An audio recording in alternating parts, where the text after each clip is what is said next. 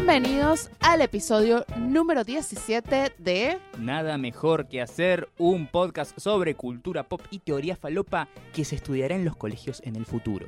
Sí, lo vamos a meter en una cajita y lo vamos a enterrar La máquina del tiempo. en una máquina del tiempo para que los estudien en el futuro. Las próximas generaciones van a decir, ¿así de pelotuda era la gente del siglo XXI? Sí, no te, eh, cuando eras chiquito no te imaginabas hacer algo así. En los, en los dibujitos animados lo, ponían hice, mucho. Lo hice, creo que lo hicimos en el colegio o algo así. Claro, sí, que ay, que me- vamos a meter acá un libro, un dibujo. Sí, todos con una cartita contando los acontecimientos más importantes del año, algo así era. ¿Qué, qué hubo importante en, tu- no sé, año 99, por ejemplo? El Y2K, por ejemplo. Sí, eh, ¿no fue en el 99 que estrenó Star Wars episodio 1? Sí, Star Wars Episodio 1. Baby One More Die era el hit del año. Sí, sí, sí. Claro. Era Britney Spears. ¿Sabrán quién es Britney Spears en el futuro? Obvio. A ver, va a ser como decir hoy que digas, no sé, Michael Jackson, claro, Michael Jackson, eh, David Bowie. Bueno. Madonna, Sí, todo eso. Está bien. Espero que, que nos estudien y, y se diviertan. Espero que se sigan riendo, así como se ríen ahora con nosotros. Yo creo que se ríen con nosotros y no de nosotros. ajá. Y si se ríen de nosotros, mínimamente tengan la decencia de, no sé, ser auspiciantes. Claro, denos dinero. Sí. O birra. Porque la birra siempre es bienvenida. Así es, nosotros aceptamos eh, cash, efectivo, eh, aceptamos débito, tarjetas, también no somos como los locales de Palermo de, de- de todo tipo, lo que se te ocurra. ¿sí? Palermo, la tierra de lo cool y la revolución tecnológica, donde todavía no se inventó el postnet. Sí, no, no, sí, siempre, o sea, tienen, pero siempre hay un problema. Ay, no, es que justo hoy se me dañó el posne. Ay, qué casualidad. Yo sabes cómo me doy vuelta, me, me haría bordar en una campera el logo de la AFIP, la Administración Federal de Ingresos Públicos, ¿sí? el fisco de Argentina para los venezolanos y estadounidenses que nos escuchan, Sí. y decirle, ay, sí, mira, y me doy vuelta así, ¿y ahora? ¿Y ahora qué haces? Y ahora, sí, y lo peor es que en otros países, o sea, tú vas a Venezuela, vas a Brasil, de hecho, y hasta el, el que vende en la calle te saca un posne. Claro, porque eh, el IVA, los impuestos al valor agregado, se, se lo comen todos ellos, porque son unos asquerosos lavadores de dinero, Es así. evasores, impositivos, delincuentes. Acá sacando todos los trapitos al sol. Sí, sí, deberían ser encerrados en pabellones comunes junto con los violadores y los asesinos. Lo peor es que toda esa plata que les entra en negro, también los tienen a, los- a los empleados en negro. Claro. Eh, evidente. Sí. Así que, bueno, muy, muy linda nue- nuestra charla de, de bienvenida sobre locales de Palermo, Sí. la FIC. No, no fuimos, pero bueno, aceptamos efectivo, aceptamos cualquier tipo de tarjetas y también aceptamos canjes y cosas gratarola, ¿sí? Porque, está bien. Ha- Hay que, hay que hacer algo. Lo que venga de arriba será bien recibido a menos que sea un escupitajo o un rayo. Mi, mi jefe siempre me dice que yo tengo todo de canje. siempre llego con algo y que, ay, mira, me regalaron una mantita. Y dice así, estudio universal. Sí. Y que, pero vos sos puro canje. Yo tengo un montón de remeras de merchandising oficial de películas y hay, hay veces que yo antes laburaba en una radio, en la radio de mi universidad, y caía todos los días con la remera de una película distinta y era que me decían, ¿qué te viste en los estudios de cine? Vos que tenés todo. Y sí. A mí, yo, bueno, en un futuro, bueno, me vestirá, no sé, Netflix. Ojalá, ojalá. Ojalá. Ya tenés ropa de Netflix. Tengo ropa de Netflix. Tengo una remera muy bonita de Stranger Things. Sí, Está tenés, linda. tenés un- una, una calza bien calada que tiene una N ahí arriba de cada nalga. Tampoco ha sido un tatuaje. No, no mira. ¿Cómo estuvo tu semana, Mariano? Bien divertida, entretenida. Esta vez, de verdad, no en chiste. De verdad. Hicimos un montón. Las locas aventuras de Jesse y Mariano. Y Mariano. Bueno, el jueves fuimos a un evento Vimos eh, fragmentado Split bajo las estrellas. bajo las Hashtag estrellas. cine bajo las estrellas. Cine bajo las estrellas. Estuvo muy lindo el evento. Me encantó. Invitados por la gente de Boca PR y Studio Universal a ver una de las mejores películas del año.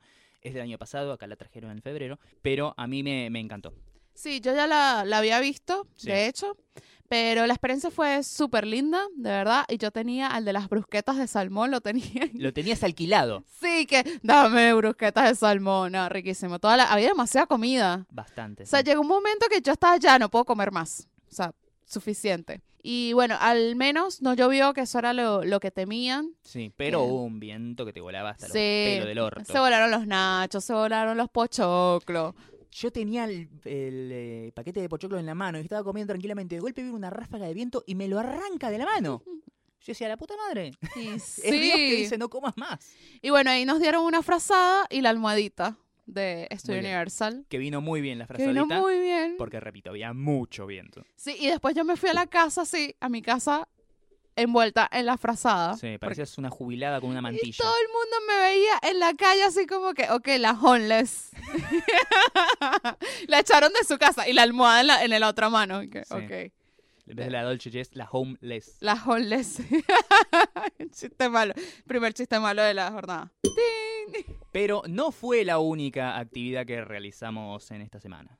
¿Qué más hicimos? ¿Qué más hiciste? ¿Yo qué hice? No me acuerdo, Mariana. Lee la pauta, querida.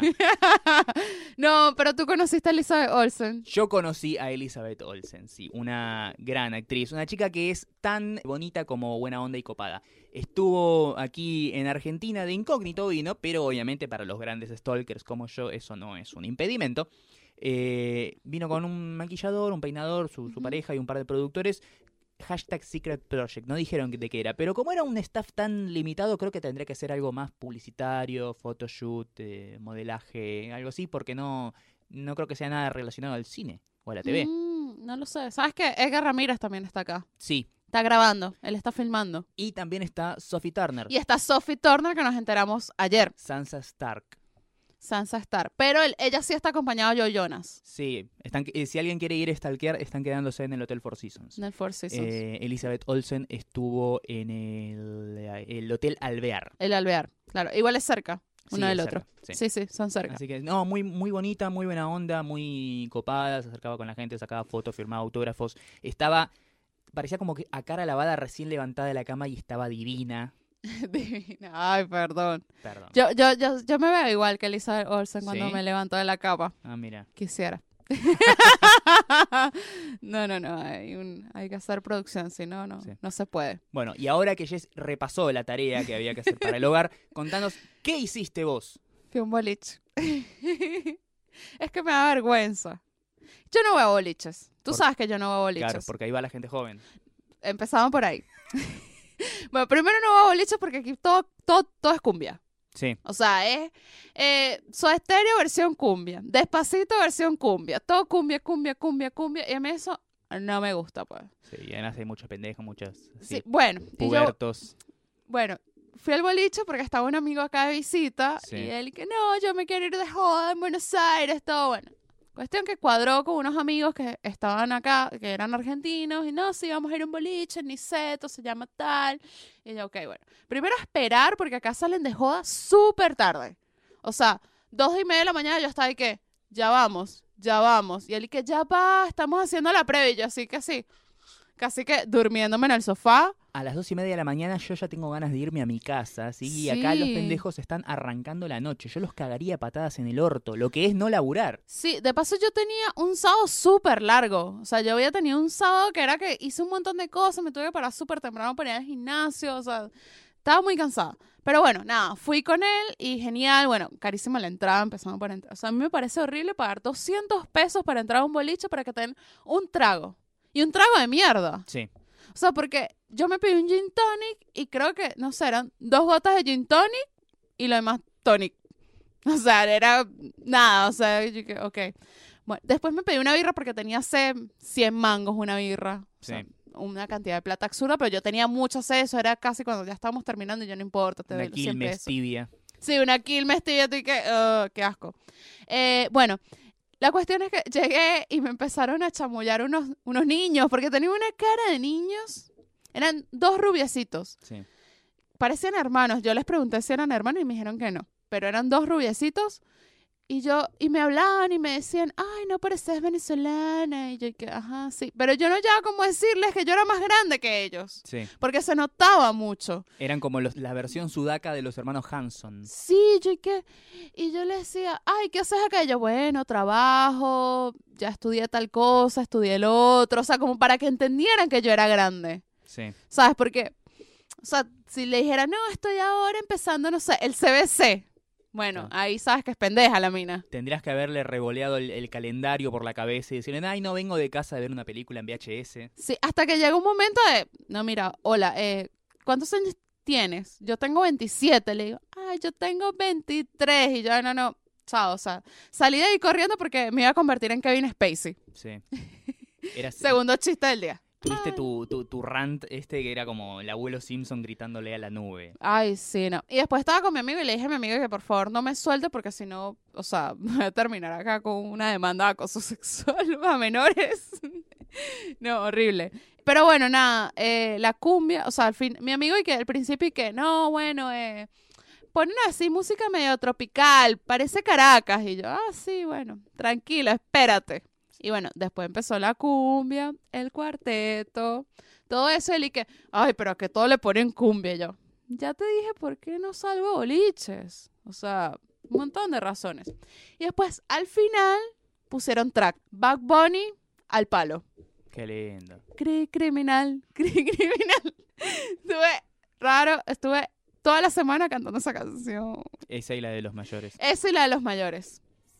A ella le gustan mayores, a ella le gustan más grandes, que no le quepan en la boca. No. Uh, Yo, yo no le presto atención a estas canciones, pero las escucho constantemente y me, me voló la mente saber que decía eso. Era como, wow. este podcast no es ATP, ¿ok? No, no, obvio que no. No, no. Los chicos que te chamullaron el boliche no pueden escucharlo. No, no pueden escucharlo. A menos que sea post el horario de protección al menor, pero en ese momento ellos tienen que irse a dormir. Sí. Y bueno, y salí a las cinco y media, casi seis de la mañana del boliche. O sea, muerta. Salí así y me puse lentes de sol de una. Sí. Sí, y mi amigo y que, ah, ya sabes que sales de día, entonces te traes los lentes de sol. Y yo, bueno, te odio. Podemos cambiar la presentación. La Dolce Jess, ella es guionista, redactora publicitaria y es una ex joven. Ex joven. Ay, no, qué señora. No, no, es que yo tampoco soy de esas como tipo, ay, no sé, me divierte más estar un viernes en mi casa a las 10 de la noche viendo una serie. Netflix and chill. No, o sea, sí, no, puedo hacerlo a veces, pero tampoco todos los viernes. Hay que divertirse también. Bien. No, yo soy una persona que eh, por fuera puedo parecer de 25, tal vez más, tal vez menos. Eh, por dentro tengo 63. No, yo no. Yo tengo menos Sí, realmente. Ya lo Yo he sí- dicho, ya lo he dicho en situaciones. eh, Para mí, vos me hablas de, ay, vamos todos juntos en el auto al, al boliche. Yo siento que me están subiendo un tren para llevarme a un campo de exterminio. Lo que pasa es que a mí depende con quién. O sea, yo no te voy a decir y que no, vamos todos los fines de semana al boliche con un montón de gente. No, o sea, yo puedo hacerlo en ocasiones especiales y divertirme. Sí. O sea, No, no. Para, para mí es hacinamiento, ruido, silencio, el- poca luz, gente horrible alrededor, sudor, olor. Es como, ¡ah! No. Bueno, Encima, bueno, bueno, pero tomás, la pasas bien, yo no tomo. tú no tomas, es verdad. Empezado por ahí que no tomas. Si tenés que ponerte en pedo, tenés que atontar tus sentidos para disfrutar de la noche, fíjate que capaz que sea una mierda lo que están haciendo. Claro. María, te diste cuenta que nunca nos presentamos, ¿no? Pero a esta altura la gente ya nos conoce. A esta altura, ya con 17 episodios, yo espero que nos conozcan. Así es, Sweet Seventeen. Porque bueno, mi nombre es Jessica Gutiérrez Sí. y de día soy la Dolce. la Dolce. soy creativa publicitaria y me puse una meta, Mariano. ¿Qué meta? Meta y ponga. Sí, no, estoy acá para decirte que ayer dije algo. Voy a bajar 20 kilos. No, mentira, ya eso lo hice. No, mentira, bajé 10. Eh, no, dije que de acá a un año voy a, voy a dejar de estar en relación de dependencia. A la mierda. Un año es un tiempo bastante limitado. ¿eh? De acá a diciembre del próximo año, me parece un buen tiempo para estar completamente con mis propios kioscos, generándome suficiente dinero para mantenerme. La Dolce Freelance. La Dolce Freelance, no freelance, sino tener tus kiosquitos fijos y nada, tener más libertad. Uno dice, eso es mentira, uno a veces dice que no, porque los freelance, ¿sabes? Tienen más tiempo de hacer cosas y mm, Sí. la verdad no tanto. Qué lindo es trabajar desde tu casa, pero tener siete trabajos para ganar lo que ganas en uno. Claro, también. Y sin seguridad, porque el día de mañana se te va un cliente o se te va uno de los kioscos y te quedas con un montón de plata menos. Sí. Pero yo creo que si me lo propongo, lo logro. Pase lo que pase, siempre tendremos el podcast.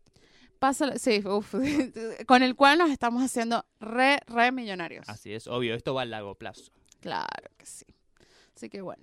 Eh, por mi lado tengo que presentarme, mi nombre es Marino Patruco, soy un pichón de crítico de cine, como le gusta decir a mi amiga aquí presente, soy estudiante de periodismo y estoy dispuesto a hacer lo que sea, siempre y cuando sea en medios y por dinero. Así es. Así que bueno, nada, eh, hicimos algo más en la semana. ¿Qué hicimos? Ah, Ah, fuimos a la Creative Morning Así el viernes a la mañana, porque no paramos. Explicarle a la gente como yo que no tenía ni puta idea qué es una Creative Morning. Para mí la Creative Morning es como una charla TED. Es como una charla TED, pero más de- descontracturada. Claro, es más de... Pero iba enfocada en la creatividad, Sí, digamos. O sí. sea, son una gente que organiza unas mañanas creativas en un sitio en Palermo con desayuno, café, media luna, bla, bla. Y siempre hay un ponente que, bueno, habla de, de su vida, de lo que hace, bla, bla. Sí, Tema, tema del día, tal cosa, trajimos para eso hablar a tal persona. Pero al final siempre terminan hablando más o menos cómo fue su camino hacia el éxito o hacer lo que les gusta, en verdad. Así es. No es un lugar donde va gente fracasada como nosotros. No, mentira. No, no, pero hay una que es así, que es la Focock Knife, que, Sí. eh, que la, esa la hacen en el Teatro San Martín, que son gente que tuvo ciertos negocios que quebraron Ah, mira. y ellos ponen su caso porque, bueno, también hay que ver cómo las cosas salen mal. Ah, tenemos que ir a una de esas también. Tenemos que ir a una de esas, no en, te... esas, en esas no hay desayuno gratis. No, no, Porque son toda gente fracasada. No le pueden costear. no, no sé si hay, no sé por qué no hay ninguna porque siempre son los miércoles. Los miércoles nosotros tenemos programa de radio. Claro. Este, pero el mes pasado fui a la de Luciano Banchero, que era, el tema era pioneers, o sea, pioneros. Ah, pensé que era la marca de electrónica. sí. Y lo llevaron como el pionero de los podcasts, Ah, mira, obviamente. el pionero, es como Lucho Avilés. Una referencia que vos no vas a entender. no, no entendí nada. No importa. Le voy a preguntar ahorita. Él cuando lo escuche lo va a entender. Sí, bueno, y lo, él fue y bueno, me copó mucho porque además al final de la charla te dan como un minuto creativo que es para que te pares al frente y expongas tu proyecto, tu idea, no sé, lo que sea. O sea, puedes decir hasta si estás buscando trabajo, tipo, mira, estoy desempleado, si hay alguno acá que me pueda ayudar Sí. o lo que sea, Espacio publicitario, shameless, self-promoting. sí, lo que sea. Entonces le dije a Mariano que fuéramos porque es un buen espacio para decir, hola, tenemos Sí. un podcast, escúchenos. Porque bueno, hay gente que está interesada en eso, hay gente que está ahí interesada en hacer podcast también. Y lo hicimos porque si algo nos falta en la vida, además de dinero, es vergüenza. Nos Sí. subimos ahí, nos presentamos en sociedad a todo ese grupo de, de- de hipsters que estaban ahí escuchando. Y estaba Luciano además, Sí, de sí. vuelta. el, Pero- un- el único no hipster de... el único no hipster de ahí. Ah. Eh, Estuvo y interesante la charla de Martín Sirio. Martín Sirio, la faraona. Exacto, hablando de la muerte. Cuando decía, el tema es muerte. Muerte, sí. ¿qué, qué es este chabón? Un tipo de esos, tipo Víctor Sueiro, un tipo que hizo toda la carrera de supuestamente él murió, vio la luz y volvió, ¿viste? Algo así. No, hablaba como de la muerte del yo social, que era como decir, bueno, a la mierda con todas las convenciones, esto de tener que seguir ciertas reglas para vivir y llevar una vida normal y hacer lo que se me canta el culo, aunque me vaya mal, pero así vivo plenamente. Pero siendo feliz. Sí, estuvo linda la charla. Él tiene un canal en YouTube, tiene su Instagram, Sí. hace stories, hace videos divertidos. Laburó en radio con la negra Bernasi. Sí, eso yo no lo sabía. Y bueno, nada, muy divertido. Luciano dijo que teníamos que invitarlo. Sí. Así que nada, ya veremos si hacemos el contacto ahí y lo traemos un día para que nos entretenga. Creative Podcast. Creative Podcast. Vamos a tener que ofrecerle desayuno también. y sí, claro, media lunas y café. Estaba rico el desayuno. Estaba bueno. Estaba muy bueno, la verdad. Bueno, así cerramos el viernes. Eh, no hicimos nada más. Así que Todavía. todavía, por ¿Cómo? ahora, tenemos más cosas para hacer, así que Pero eso queda para otro episodio. queda para otro episodio. Bien, tenemos que arrancar hablando de lo que son las teorías falopa, porque si no, no sé si te acordás que nosotros tenemos un tema de lo que hablamos. Sí, hablamos de teoría falopa. No somos esos podcasts donde la gente habla de la nada misma. Nosotros hablamos, estamos en lo importante. Sí. Bueno, vamos a hablar de los, del submarino y de que yo creo que se los llevó a la dimensión desconocida. Puede ser. Para mí descubrieron la Atlántida. Puede ser. Y están ahí con Acomo. Sí, con Aquaman y con Milo, que la voz la hacía Michael Ay, Fox. con Milo. ¿Lo hacía quién? Michael Fox. Michael J. Fox era Ay, la voz no de sabía. en inglés, en inglés. ¿Sabes que nunca he visto Atlantis en mi vida? Es muy buena, es una de las Nunca mejores la películas de animación 2D de, de Disney. Está- Ay, es muy linda. Y los diseños, todo lo que es así, lo, lo- lo atlántico y las armaduras y los trajes, eh, los hizo eh, Mike Minola, el creador de Hellboy. Ah, wow, increíble. No, no, no, no la he visto. Un día, un día voy a ver si la, si la miro, porque eso es una de mis pendientes de Disney que Sí, no. mirala, es muy linda. Después hizo una serie animada y un par de secuelas que fueron directo a DVD, pero son una mierda. Pero la, la película, la original, es muy linda. Yo tenía la colección casi completa de los muñequitos de McDonald's, de, de Ah. Atlantis. Claro. Pues yo estaba ya medio grande cuando salió Atlantis, así que como que no me copaba mucho. No, en verdad no vamos a hablar del submarino. voy a hablar de otro tema. ¿Ustedes saben lo, lo- lo último que he hecho todas estas semanas? ¿Qué? Ha sido meterme en The Hollywood Reporter y ver quién es el acosador del día. Lo peor es que todos los días siempre hay uno nuevo. Sí, siempre uno nuevo y The Hollywood Reporter se, se convirtió en eso, de, de acosador reporting. Claro, acá nosotros tenemos la versión local que se llama tuidoloesunforro.com.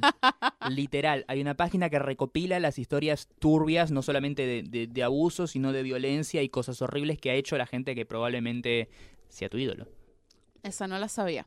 Bueno. Hay, que hablar, hay que hablar de eso un día. Tenés que entrar a tuidoloesunforro.com, te vas a sorprender la cantidad de cosas que hacen la gente.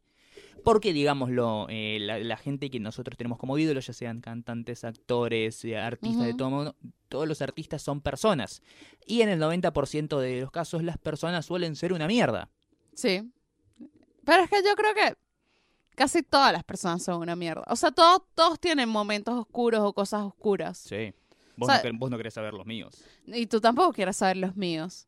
Entonces, ¿sabes? Yo, yo, yo creo que ninguno somos seres de luz, así que, ah, ¿sabes? Que, no sé, tenemos la entrada al cielo si el cielo existe directa. O sea, no, no lo creo. Pero bueno, esta semana, bueno, Nick Carter de los Backstreet Boys, Sí, Ryan Seacrest, sí. que todo el mundo pensaba que era gay y todo el mundo esperaba que el- eh, la denuncia, acoso viniera de un hombre. Sí, la gran Spacey. Sí, y no. Vino una mujer, de la Oh. estilista de I. Y que, ah, no es gay. Esa fue la sorpresa. Eh, hizo la gran Spacey al revés. No, pero él no salió, no, no salió del closet. ¿No salió del closet como heterosexual? No. Ah. No, no, tampoco. Es que no, es que no se sabe. Ryan Seacrest para mí es como el, el- el tercer género. Para mí es demasiado gay. O sea, no sé. Sí, para mí es, es, es gay, pero no, no tanto. Es como un el, el eslabón perdido entre el homosexual y el heterosexual. Sí, puede ser. Y bueno, Nick Carter fue como que medio, bueno. Y todo el mundo dice, no, menos mal que mi favorito era Brian. a mí nunca me gustó Nick Carter. Ah, sí, ahora a ninguno le gustaba Nick Carter. Aguante en sync. Sí, que mí me gustaba el hermano, porque tenía mi edad, Aaron Ah. Carter. Aaron Carter fue novio de Hilary Duff. Ah, verdad, sí. Y creo que Lindsay Lohan al mismo tiempo. Wow. Sí, eh, eh, eh, hubo un triángulo amoroso ahí. En esa época, te estoy hablando año 2004. O sea, para atrás. Pero bueno, la noticia que sorprendió no fue esa. Sino que salió en... John Lasseter. Esa, esa sí me sorprendió. Ah, bueno, sí, sí. Un poco. Bueno, no. Eh, esta semana en BuzzFeed, el portal de noticias. Para mí es el portal de noticias falopa. Sí, definitivamente. el portal de noticias falopa yankee. que BuzzFeed nunca saque un podcast porque ahí nos, nos saca del negocio. Ay, no sé. Tiene unas cosas. A mí me da risa porque a veces, verdad, ganas de... ¿Tú tienes ganas de perder el tiempo? Entra a BuzzFeed. Entra a BuzzFeed y ponte a hacer todos los tests. Sí. Pues vas a pasar dos horas ahí, sí. O tranquilamente. querés morir, trata de replicar las eh, recetas de Tasty. También, también. Ahí vas a morir, pero de un infarto te va a dar de tanto bacon y, y queso que vas a comer. No, bueno, pero esta semana BuzzFeed publicó que el príncipe Felipe, sí, el de la Bella Durmiente. Ah, te voy a decir Felipe de España. No, no, el príncipe Felipe de la película La Bella Durmiente o del cuento de los hermanos Grimm, La Bella Durmiente, acosó sexualmente a la princesa Aurora porque la besó mientras ella estaba dormida, Sin su consentimiento. sin su consentimiento. Bueno, a ver. Imagínate la situación. Ajá. Estás durmiendo en tu casa lo más tranquila. ¿viste? Sí. Feliz.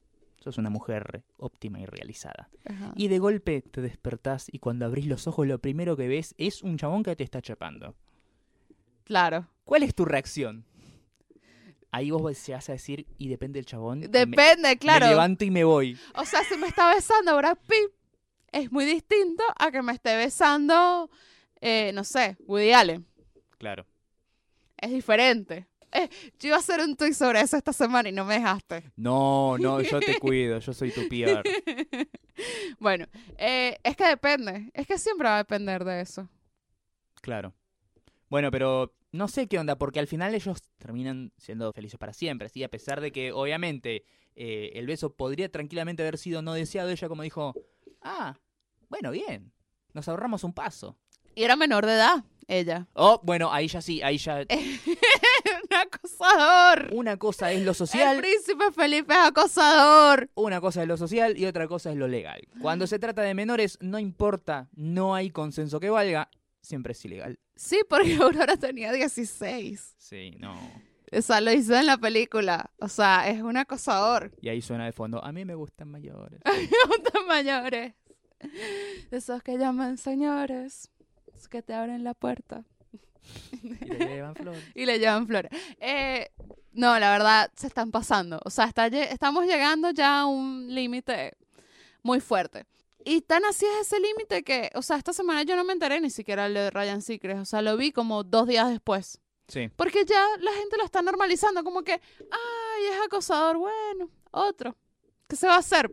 O sea, como que ya es como, bueno, ya fue, sigamos adelante. Sí. Pero bueno, a ver, es lo, e- es lo que pasaba. A ver, son nadie dice que Ryan Seacrest en la última semana tocó a alguien, sino que son historias que sucedieron, pero el tema es que antes, como son gente que tiene o mucho dinero, o mucho poder, o mucha influencia, no se los denunciaba por el hecho de que, bueno, no te metas con Ryan Seacrest, no te metas con Kevin Spacey, con eh, eh, Harvey Weinstein, etcétera, etcétera, etcétera, etcétera.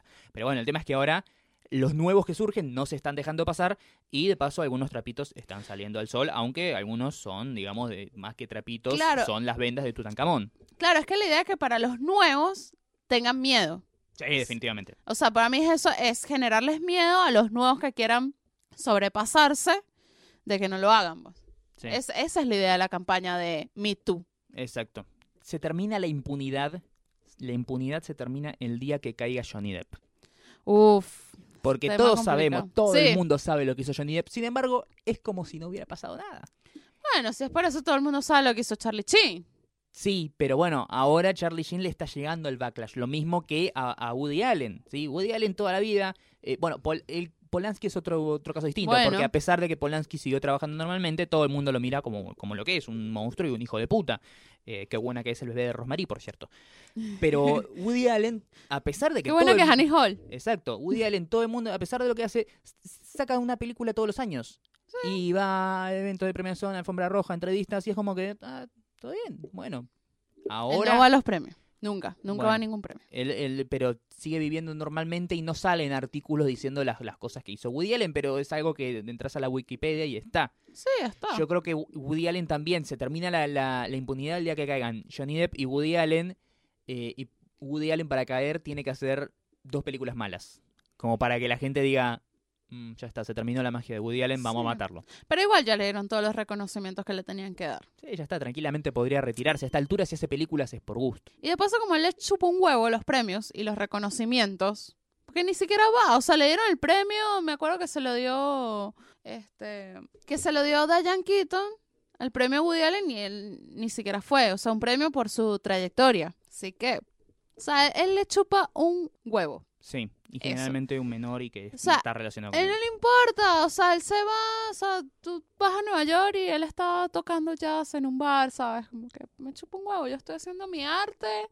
este, y de verdad que la fama, los premios, esas cosas no, o sea, este es mi arte, ¿sabes? Como que esto y bueno, me genera un dinero, o sea, tampoco es un tipo tipo, no, yo me quiero comprar 10 mansiones, no, o sea, yo creo que tú vas, o sea, yo creo que ni Woody Allen vive en una mansión. No, no creo. Yo vi un documental de él, vivía en una casa como bastante normal y la verdad que no, no, no anda con esas pretensiones. O sea, él lo ve como un trabajo normal, no como fama. Sí. Por eso le chupa un huevo todo.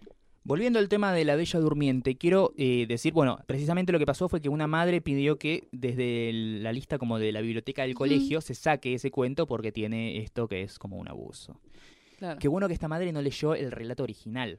Porque no sé si sabían, todas estas historias, estos cuentos de hadas, antes de que los agarre Disney y lo convierta en las versiones que todos conocíamos, eran relatos hechos en el siglo XV, XVI, XVII y eran bastante creepy. Pero es que en el siglo XV, XVI, XVII pasaban un montón de cosas creepy. Que eran lo normal. Era la Edad Media donde la gente tenía orgías en la calle. Exacto.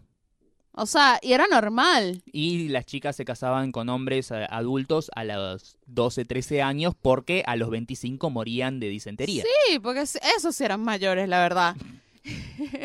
y ahí, o sea, pero aquí vamos a entrar a un debate. Eh, Para mí fue donde nació la iglesia, Sí, como sí, tal, sí, la religión como tal nació en ese momento porque la sociedad estaba totalmente descontrolada. Sí.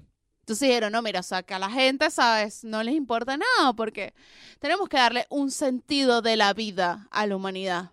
Porque si tú sabes que te vas a morir a los 25, obviamente yo también estaría agarchando desde los 12. Sí. ¿Sabes? O sea, puede sonar polémico, pero porque ¿qué me dices? Si me muero a los 25 no hay más nada. ¿Sabes? En cambio, si me das una religión, ¿sabes? Que dice que bueno, que la vida eterna, que tenemos que ser buenos, que no hay que robar, que no hay que matar, que no hay que violar. Bueno, te tomas las cosas con más calma. Pero si me dices, no, a los 25 se te acaba todo, no, mira, yo voy a hacer lo que se me dé la gana. Bien. Volviendo entonces, decíamos al cuento, el relato original, la bella durmiente se despierta, pero no se despierta por un beso. Es como, ay, me desperté. No, no, no. Se La la, se la viola. La bella durmiente se despierta al momento que da a luz a trillizos. Ah, Y ella cuando se va a dormir no está embarazada. En el medio pasa el príncipe. ah, oh. Sí. Y ese tema no había inseminación artificial. Obvio que no. Después, la bella durmiente, ya con sus tres hijos recién nacidos, va a buscar al príncipe que en ese momento estaba ya casado con otra mujer. Se enamoran y el príncipe deja a su mujer y está con la bella durmiente y vivieron felices. En el medio, la esposa, la ex esposa del príncipe, intenta prender fuego el castillo donde están la bella durmiente y sus tres hijos, pero fracasa y al final, bueno, ellos terminan siendo felices para siempre y la mina amargada queda así como... "Ah". Así y todo ahí es una de las historias de Disney, a pesar de que en el medio hay literal una violación, es una de las historias pre-Disney más, más tranquilas. Claro. ¿sí? Las, en la Cenicienta, Ah, no. las hermanastras, cuando viene el príncipe tratando de hacerles eh, Sí. meter el zapatito de cristal y ellas tienen pies demasiado grandes, Se una corta. se corta el talón y la otra la punta de los dedos de los pies para Sí. que le entre el zapato. Y literal, el príncipe la ve y dice, che, te faltan dedos. Sí. Dice, "Ah, lleguen acá en esta casa que tenga los pies sanos. Yo. Ah, y le pone, ay, vos. Listo. Fin. Claro. Vivieron felices para siempre. Sí, sí, no, era, eran ese tipo de cuentos en esa época que todo era muy feo. Pepe Grillo, la voz de la conciencia de Pinocho. Hay un momento en el que Pinocho se hincha las pelotas y lo caga matando a Pepe Grillo. Mm. Claro, me voy traumatizada a mi casa hoy pensando en que Pinocho mató a Pepe Grillo. ¿Por Sí. qué me haces eso, Mariano? Estás como la otra vez que vino una prima y me dijo, ay, ya, te tengo una historia. Y yo, ah, sí, ¿qué, qué historia? No, bueno, ¿sabes? Nuestra prima, sí, es novia de mi hermano.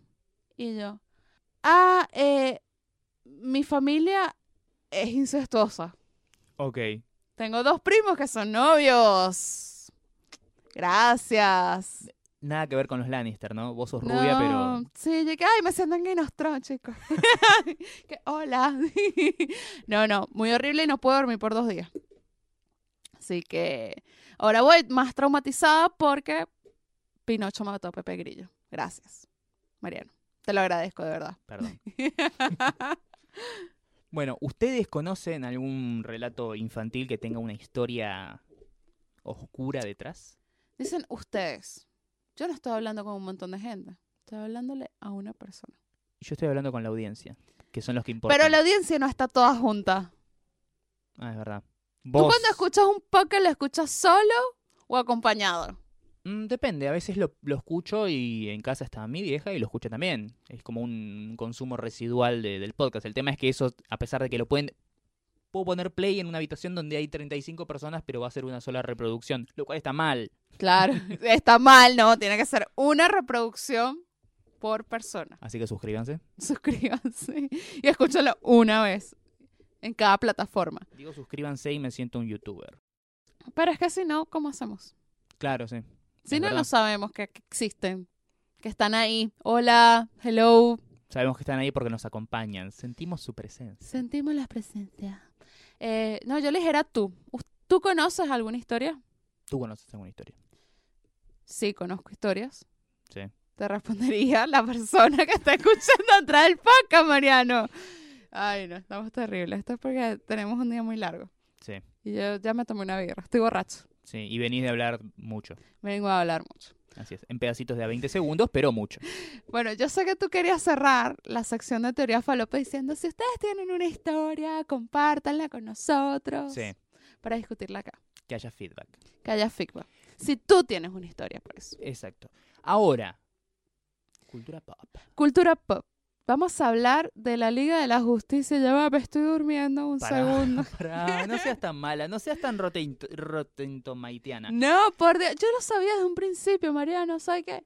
Tiene 37% en Rotten Tomatoes. Yo puse en Twitter. Voy a ver una, una película que tiene 37% en Rotten Tomatoes. Me quiero matar. Salió uno, unos tweets más adelante y pone que hay que ser imbécil, hay que ser bien imbécil para darle bola a lo que diga Rotten Tomatoes y decidir si, si ver o no ver una película. Yo me quedé callada y dije, tómate el padre, o sea, jodete, yo voy a ver la película, la voy a ver, o sea, sí la voy a ir a ver porque La Liga de la Justicia era una película que había que ir a ver. Sí, sí, sí, es un evento cinematográfico. Sí. Son los héroes más importantes de la historia del cómic y Cyborg que se unen por primera vez en, y el, en Cyborg. el cine. que- y, y Cyborg. y Cyborg. Y bueno, nada. Y la verdad, o sea, he estado toda la semana buscando algo que me quite el mal sabor. ¿Vieron cuando ustedes comen algo feo y dicen, "Eh, mejor me como un brownie, un helado, algo así para quitarme el sabor de esa cosa horrible que me comí? Bueno, esta semana he estado buscando eso para quitarme ese mal visionado. Bien, sí, lavarte los ojos. Yo capaz que entré mejor predispuesto que vos para la película porque yo ya sabía el tipo de desastre con el que me iba a encontrar y la disfruté, por momentos la disfruté bastante. Pero sí, no es una buena película, pero ni por putas. No, no. Narrativamente es un desastre. Sí, se nota que es una película hecha en parte por Zack Snyder, en parte por Joss Whedon, en parte por los ejecutivos de Warner que diciendo, no, metele más de eso, sacale otro. ¿Quién es este? Borra, borra todas esas escenas. Pero es Cyborg, es un... Borra, borra, saca todo. So- No, no, era horrible. Volví a ver los trailers, los tres trailers que salieron. Es increíble la cantidad de cosas que cortaron y que ya habían mostrado. Sí, sí, es que yo- había cosas que faltaban. Yo me di cuenta. Un montón, un montón de cosas. Eh, pero ahora, antes de, hablar de la película en sí, de dónde falla y dónde triunfa, eh, quiero- Triunfa. Sí, por momentitos. Quiero comentarte de esta campaña que no sé si vos te enteraste, que es un, un momento en el que yo dije, no. La película, no vamos a decir que es un fracaso, porque no es un fracaso comercial. Está recaudando por debajo de lo que se esperaba. Se esperaba un opening de 130 millones en el primer fin de semana, llegaron a 100. Están Bueno, 30, 30 trabajo. millones de dólares en el domestic, ¿sí? solo en Estados Unidos, por debajo de las expectativas. Eso no significa que la película vaya a ser un desastre comercial. Todavía le queda tiempo en cartelera, no estrenó en todos los países. Eh, el tema es que es una película, primero que es muy cara, ¿sí? es una película que salió como 300 millones de dólares y no pudieron hacerle un labio digital convincente a Henry Cavill. Vamos a hablar de eso después. Y por otro lado, es una película en la que se invirtió muchísima guita en publicidad. O sea que el presupuesto de la película sería como de- decir unos aproximadamente 500 o 600 millones de dólares que tiene Mm. que recaudar solamente para cubrir lo que salió. Los fans están preocupados porque obviamente el universo cinematográfico de DC se está cayendo a pedazos. Todas fueron en mayor o menor medida una poronga, salvo Wonder Woman. Es la única. Es la única película que no te puedo decir que no tiene nada malo. Y si tiene cositas son como mínimas con respecto a las cosas que hace bien. Pero acá hay una campaña que se llama Six for the Six. Ok. Primero que es un spoiler porque ya nos dicen, eh, está Superman, o sea, son seis. Y no, se supone que Superman está muerto. Bueno, pero dice, Help our heroes, ayuden a nuestros héroes. Justice League abrió con eh, el box office, ¿sí? el- la recaudación más baja del DCU hasta el momento. Que eso es verdad. O sea, más baja que Suiza Squad. Más baja que Suicide Squad, más baja que Batman vs Superman, más baja que Wonder Woman. Mira. Wonder Woman fue la que mejor rindió.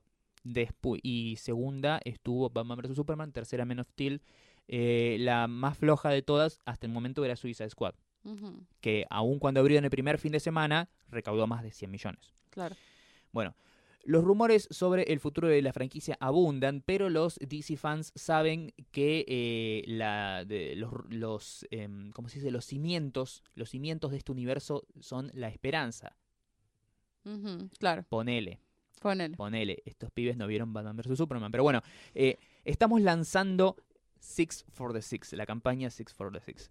Estamos pidiendo a cada DC fan que se comprometa a ver esta película seis veces o más Seis veces. mientras esté en los cines para el futuro de estos personajes. ¿No es mejor, en vez de pedirle a la gente que vaya seis veces al cine, decirle que lleven a seis personas? Las expectativas es que eh, miles de millones de dólares de box office eh, regresen, pero esperamos tener la atención de Warner y eh, dejarles saber que amamos a estos personajes, que armamos su universo interconectado de películas y que queremos ver más de ellos en el futuro. Y tal vez podamos hacer un impacto en eh, la recaudación, el box office. Nuestros héroes estuvieron ahí por nosotros, es hora de que estemos ahí por ellos. Algún, some friendly tips, algunos tips amigables. Ajá. Eh, puedes ir a ver Justice League eh, no puedes ir a ver Justice League solo. Trata de ir con al menos uno o dos amigos cada vez Cada vez. y lleva a toda la gente que puedas. O sea, vos anda a verla seis veces y trata de arrastrar gente al cine todo lo que puedas. Mira, ni porque, ni porque me digas, tengo una entrada para que me sobra para ver Justice League, iría. Sí. Ni porque me lo dijera el chico que me gusta, te lo juro. Hay, eh, yo quiero que, que esto quede como una, una demostración de lo quemada que tienen en la cabeza los fans de, de DC. Ven Mm. conspiraciones de- de- de críticos unidos para destruir su universo cuando no ven el desastre narrativo que son las películas. Eh, eh, el, el- CGI extremadamente obvio que por momentos flaquea. O sea, parece un juego de PlayStation. No, no, no, es terrible. Sí, hay- es que hay momentos que está muy bien logrado, ¿sí? Sobre todo cuando te das cuenta que decís, ese fondo es digital, pero todo lo que está alrededor de Gal Gadot Ujú. es real, ¿sí? Está parada sobre un, un piso de, de piedra de verdad. Y hay momentos en los que decís, no. O sea, Steppenwolf parece... O sea, los efectos especiales que utilizaron para crear a Steppenwolf parecen que están reciclando metraje de una película del año 2012. Mm. No, no, terrible. No, Sí. no, no, es horrible. O Cuando sea, descansás tanto en lo digital, eso es uno de los, de los principales eh, problemas que puedes tener.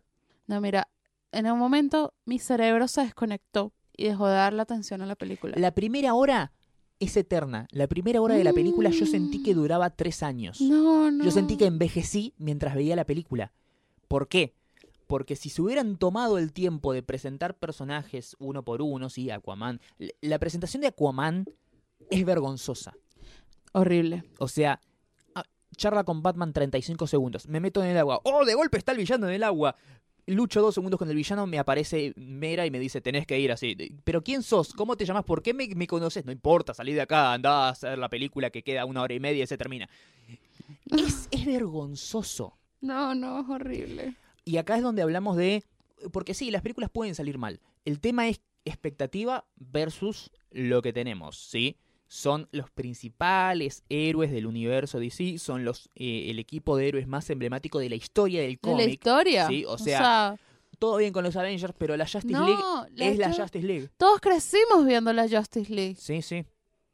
O sea, no hay, o sea, yo conozco más gente de que, o sea, que les gusta más DC que Marvel por una cuestión que creció viendo la Liga Sí. de la Justicia. Sí, sí, que son personajes icónicos. A ver, cuando hablas de, de superhéroes y personajes superhéroes de cómic, decís Superman, Batman y el resto. Y el resto en orden aleatorio, no importa, pero son fucking Superman y fucking Batman. ¿sí? Exacto. Este universo cinematográfico se encargó de cagar películas con Superman y Batman dos veces. Dos veces, sí, no. ¿sí? Lo bueno, lo que rescato es que por primera vez hay héroes siendo héroes. Claro. Es una película que festeja a los personajes y festeja el heroísmo. ¿sí? Basta de caras de culo, basta de eh, reflexiones desoladoras de lo horrible que es la condición humana, basta de filosofía barata y pretensiones de, de profundidad cuando tu conflicto es completamente vacío. Es una película de héroes, tienen que cagarse a trompadas con el villano y nos dan eso y está bien. El tema es que obviamente es algo hecho a Sí. 16 manos, es algo que eh, está hecho todo, todo falso, todo digital y falso. El tono me gustó, estuvo un poco más eh, aflojado. Eh, me gustó el, el nuevo Superman, por fin Superman es Superman. Mm, sí. Es un Eso tipo sí. que de- es esperanza, es amigable, es bueno y trata siempre de, hacer lo correcto. ¿sí? Se ve que curar la muerte te quita lo, lo emo y lo sorete que sos, ¿no? Viste que siempre cuando es el, al contrario de Cementerio de Animales, literal, esto es un, un chiste que tiran en la película. Hablan de. Cementerio de Animales. Eh, qué sé yo, tiene cosas positivas. Algunas esparcidas a lo largo de la película. Pero sí, no, el balance que hago no es positivo. No, no es positivo. La sí es que- positivo a futuro. O sea, como diciendo, bueno, de acá más Wonder Woman es el punto de partida para que empecemos a ver las cosas buenas de verdad. Ojalá.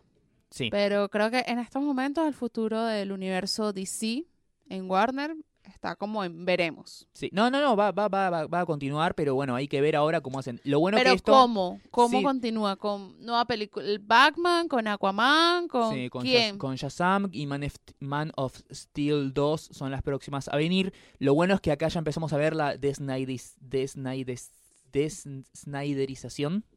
es difícil. es la difícil. sí. Desniderización del universo DC. Abren el juego a, a otro tipo de relatos, a otro tipo de tonos y estilos.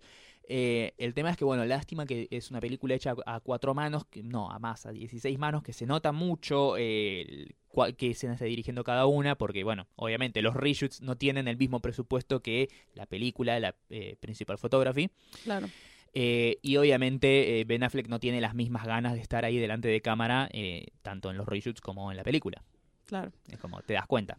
¿Te das cuenta? La verdad, no, no les recomiendo que vayan a verla seis veces. No, no.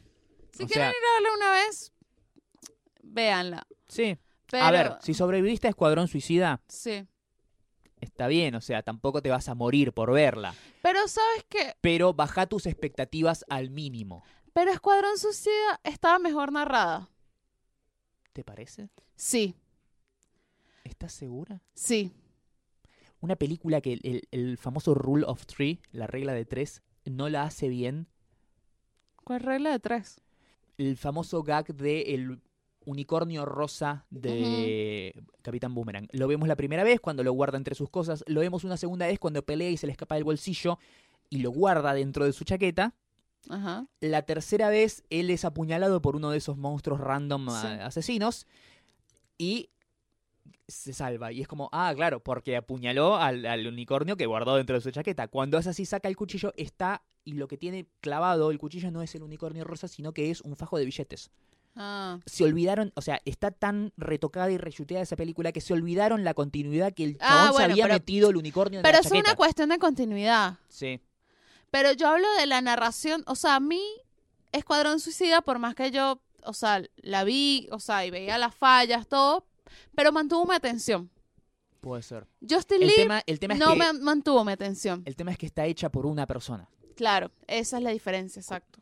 Eh, hay una visión. Sí, Buena, mala, correcta, incorrecta. Sí, sí. Hay una. o sea, no, no estoy diciendo que Suicide Squad sea buena. No, no, no. Pero es más coherente. Es coherente, exacto. Eh, Es coherente Es en coherente. su premisa. Que puede ser una poronga la premisa, pero es una película entera, una sola sí, unidad. que vas, inicio, desarrollo, final, sabes todo, o sea, hay una línea narrativa que cumple de principio a fin. Sí, sí. En cambio, Justin Lin no, o sea, se van para unos lados que tú y que, ah, y te duermes ahí en el asiento, Sí, sí, sí. literal. Así que es lamentable porque el episodio pasado en Cultura Pop tuvimos una muy buena película, que fue Fight Club, y ahora Sí. esta película de mierda. Pero bueno, así es la vida, chicos. no se puede hacer nada. Pero bueno, Así que bueno, ahora vamos con las recomendaciones. así es. ¿Qué querés recomendarme, Jess? Yo quiero recomendar un disco. A ver, a ver, ¿qué disco? Se viene No Nav- es Reputation, porque yo te lo pasé, pero todavía no lo escuchaste. No, no lo he escuchado. Se viene Navidad. Sí. Y a mí me gustan mucho los discos de Navidad. Ah, Soy mira. fan. Sos Soy fan de cantantes pop haciendo villancicos. Haciendo así, me encanta. Y una de mis cantantes favoritas, Gwen Stefani, sacó su disco de Navidad. Está disponible desde el viernes en Spotify. Yo ya lo escuché completito. Dos veces. eh, lo presentó también en Jimmy Fallon. También dijo que Blake Shelton, el novio, y el hombre más sexy del mundo. Sí. Según nadie. Claro, según esa revista. ¿Qué era la revista? People. La People. La People, sí. Pero qué onda, tenían que hacer una publinota. Era, ti- tiene que ser nota de tapa Blake Shelton. ¿Qué le mandamos? Bueno, vamos a ponerle el hombre más sexy del mundo. Claro, era como Porque que, se come a Gwen Stefani. claro, de golpe todos los hombres del mundo murieron, quedó Blake Shelton y era como, bueno, Y que, bueno, sí. digamos, ponele. Eh, no, bueno, está muy lindo el, el disco de, de Navidad. Más que, bueno, Stefani tiene una voz muy particular. Sí. O sea, no, no es, o sea, ya no es Adele ni es Cristina Aguilera, sino tiene un tono bastante particular y me parece que le da ese toque especial. Me gustó, está Bien. lindo, de verdad. Así que bueno, esa es mi El disco de recomendación Navidad de Gwen Stefani. de Gwen Stefani. Mira vos, en, en la vida se me hubiera ocurrido que vos ibas a recomendar eso. ¿En serio? Sí, sí. Es lindo. Para salir, no sé, de los tradicionales, no sé, el disco de Mariah Carey. ¿Sabes quiénes sacan mucho disco de Navidad siempre o sacan una canción de Navidad? ¿Quién? The Killers. Ah, sí. Ellos aman, aman la Navidad, no Mirá sabes. Y ellos tienen hasta canciones, tienen un video muy divertido que se llama creo que Back Santa o algo así. Es muy, muy divertido de Navidad. Así que también estoy esperando que saquen su, su single de Navidad. Bien. Eh, por otro lado, yo quiero hacer dos recomendaciones. Quiero recomendar dos películas cortitas. Eh, como siempre, me voy a tirar para, para lo indie, ¿sí? Porque no te voy a recomendar Justice League ni en pedo.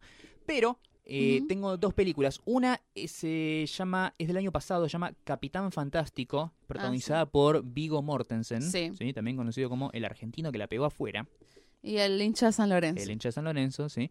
Eh, es una película del año pasado y es una de las eh, sensaciones, una de las mejores películas indies que hubo el año pasado. ¿De qué trata? Es la historia de, bueno, el personaje de Vigo Mortensen que vive alejado completamente de la sociedad en los bosques con sus seis o Sí, cinco. no, seis. seis hijos, con sus seis hijos. Eh, de golpe, su mujer fallece, estaba internada en un hospital y muere. Y entonces él tiene que viajar con sus hijos a eh, todo lo que es el entierro y el cementerio. Y vos decís, bueno, pero es un tipo que vive afuera, pero vive con su- sus hijos normalmente. No, s- tiene una, una crianza especial estos pibes. Ujú. Son como una especie de... ¿Cómo te lo explicaría? Son claramente de izquierda, anticapitalistas, pero también antisociedad, anti todo tipo de dominación. Son extremadamente inteligentes, versados en ciencia, en filosofía, educados, eh, todo con, con libros. Ujú. ¿sí? Hay una escena muy buena que es este hombre que con su en la casa de su cuñada, mientras están esperando para ir ahí al, al cementerio y demás, y dice, y no puede ser que no mandes a los chicos al colegio, que no tengan así ningún nivel de, interacción social, que vivan cazando su propio alimento y demás. Y dice, bueno, a ver, trae a tus hijos. Lo trae a, a- los hijos de, a los que sería como sus sobrinos, Vigo Mortensen, y le dice, a ver, decime qué es la segunda enmienda y la carta de derechos. Lo piden, no entienden una verga, ¿sí? Y son dos adolescentes que van al colegio. Y de golpe Vigo Mortensen le dice, ven, a la más chiquita que venga, vení, vení, una nena de 6, 7 años, y le dice, ¿qué es la segunda enmienda, la carta de derechos? Y la piba la empieza a recitar de punta a punta. Dice, no, no, no, pero no me la leas. Dice, contame qué significa y para qué sirve. Y la piba hace un, un análisis sociopolítico que es increíble. Es una gran película, bastante extraña, pero que a mí me gustó muchísimo, muy bien filmada también.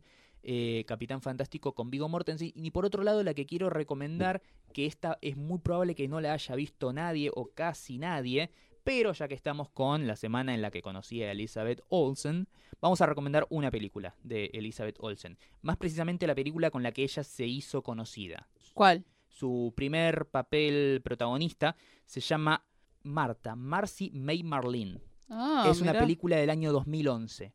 Que es, y fue su primer, eh, su debut como protagonista. También una película bastante indie, una especie de thriller psicológico de suspenso. Cuenta la historia de Marta, el personaje de... La mamá que- No, no. ¡Marta! El personaje de Elizabeth Olsen se llama Marta y es una chica que estuvo cuatro o cinco años viviendo en un culto, en una secta Ah, ahí en el medio de la nada, y escapa de ahí y se va a vivir con su hermana, que es Ujú. Sarah Paulson. ah, increíble, no, ya Sarah Paulson ya me lo vendiste. Claro, Elizabeth Olsen, Sarah Paulson, eh, se va a vivir con su hermana mayor, Sarah Paulson, y es como que ella, por un lado, tiene miedo de, y vergüenza de lo que hizo, y también tiene miedo que la gente de la secta de la que ella escapó la, la esté persiguiendo y quiera recuperarla, digamos. Y juega mucho con eso, con la paranoia de ella, de saber si verdaderamente hay alguien que la está persiguiendo, están vigilando sus movimientos y demás, o si ella está, que quedó loca después de todas las experiencias horribles que tuvo que vivir y eh, está alucinando, en realidad no pasa nada, se escapó y ya. Eh, es un, un thriller psicológico muy bueno y la actuación de ella es increíble, así que recomiendo que vean Capitán Fantástico del 2016 y Marta Marcy May Marlene, son todos nombres, del 2011. Ah, no es tan vieja. No, no, no. eh, y es su, su, su gran debut. Y para mí el mejor papel que hizo, más allá de, bueno, todas las de Marvel. Hizo la remake horrenda esa de Old Boy, que es feísima. Pero para mí esta es su, su mejor película. Eh, me gusta. Esa la, la quiero ver. Sí, Me está en gusta. Torrent. Me gusta la recomendación. En eh, no debes decir esas cosas, Mariana. ¿Por qué? Si nosotros no tenemos en canje con ningún tipo de servicio de streaming ni nada. Claro, si no los voy a, tra- a traer tampoco. Exacto. es así. Bueno, eh, ¿algo más para recomendar? Por mi parte, no. Bueno, yo quería anunciar que, bueno, anunciar no, que esta semana salen los nominados a los Grammy, Así es. los Grammys posta. Eh, y bueno, ya empezamos la temporada de premios, ya estamos en cuenta regresiva también para los nominados a los Golden Globe. Bien, eh, al hecho de que Despacito esté en los Grammy Latinos significa que no va a figurar en los Grammys posta. Es posible, sí, ¿Sí? porque hay un premio de música eh, alternativa o algo así. Claro, y además hicieron una versión con Justin Bieber, así que en los charts de Estados Unidos entró. Sí, exacto. Oh, Sí. Me decís que Despacito arran- arrasa en los dos Grammys y ya está. Hay que reiniciar Yo- la humanidad. Yo no puedo creer esto, de verdad. Yo no puedo creer que resucitado Fonsi. Hey Fonsi. Ahora le hice Claro. Demi Lovato. Porque Eh, encima es Luis Fonsi. Si me decís que es un chabón que, bueno, Sí, curte no. esa onda de- de- del reggaetón y la música, qué sé yo, un Daddy Yankee. Si fuera una canción exclusivamente de Daddy Yankee, bueno, está bien. Mínimamente es un chabón que se dedica a eso. Sí. Pero es como que no. No, No. no, De verdad no. Pero bueno. Nada, se nos acabó el programa número 17 Sí. de Nada Mejor que Hacer. Cada vez más cerca del final de temporada estamos. Sí, estamos a poquitos programas porque nos vamos a tomar unas breves vacaciones en diciembre. Breves y merecidas. y merecidas porque de verdad necesitamos descansar. Estamos viendo todavía cuál va a ser nuestro invitado del mes de diciembre. Así es. Eh, si es el invitado del del mes de diciembre, tenemos que hacer o especial de fin de año o especial de Navidad. Especial de Navidad, diría yo. Va a haber Fin de año yo voy a estar bebiendo campar y birra, voy a estar muy borracha, no, no puedo. no, no puedo, no va a estar disponible. Entonces, bueno, ya saben que nos pueden encontrar en Mixcloud, Apple Podcasts, iTunes y SoundCloud como nada mejor que hacer. Y seguirnos en Instagram como arroba NMQH Podcast. Estamos ahí con todas nuestras peripecias de millennials y subiendo las, las perlitas, los highlights del programa. de nuestra vida de influencers. También, también. Nuestra vida ascendiente de influencers. Y a mí me pueden seguir como arroba la Dolce Jazz, tanto en Twitter como en Instagram. Por mi parte, estoy en Twitter como Mariano-12 y en Instagram como MarianPatruco13. Así que bueno, muchas gracias por escucharnos y si les gustó, no se olviden de recomendarlo también. Sí, escúchenlo, coméntenlo, compártanlo, instagramenlo, snapchatenlo, Mándenos comentarios cuando lo estén escuchando. tinderenlo. Tinder, no, a ti son las que te, a ti son los que te llegan las notificaciones de Tinder. Así es. A mí no. Yo recomiendo el podcast en Tinder. Eso, tú buscas trabajo en Tinder y pareja en LinkedIn. Exacto, sí. Cuando estoy ahí, abro un chat, y hago un match, empiezo a tratar y que ay, no vengo a grabar un podcast. Ay, que es un podcast, tomate, tira Toma, el link ahí. escucha. suscríbete, suscríbete, escucha. Así, esa- esas son nuestras reproducciones. Gente de Tinder. bueno, nos escuchamos en el próximo episodio. Adiós. Adiós.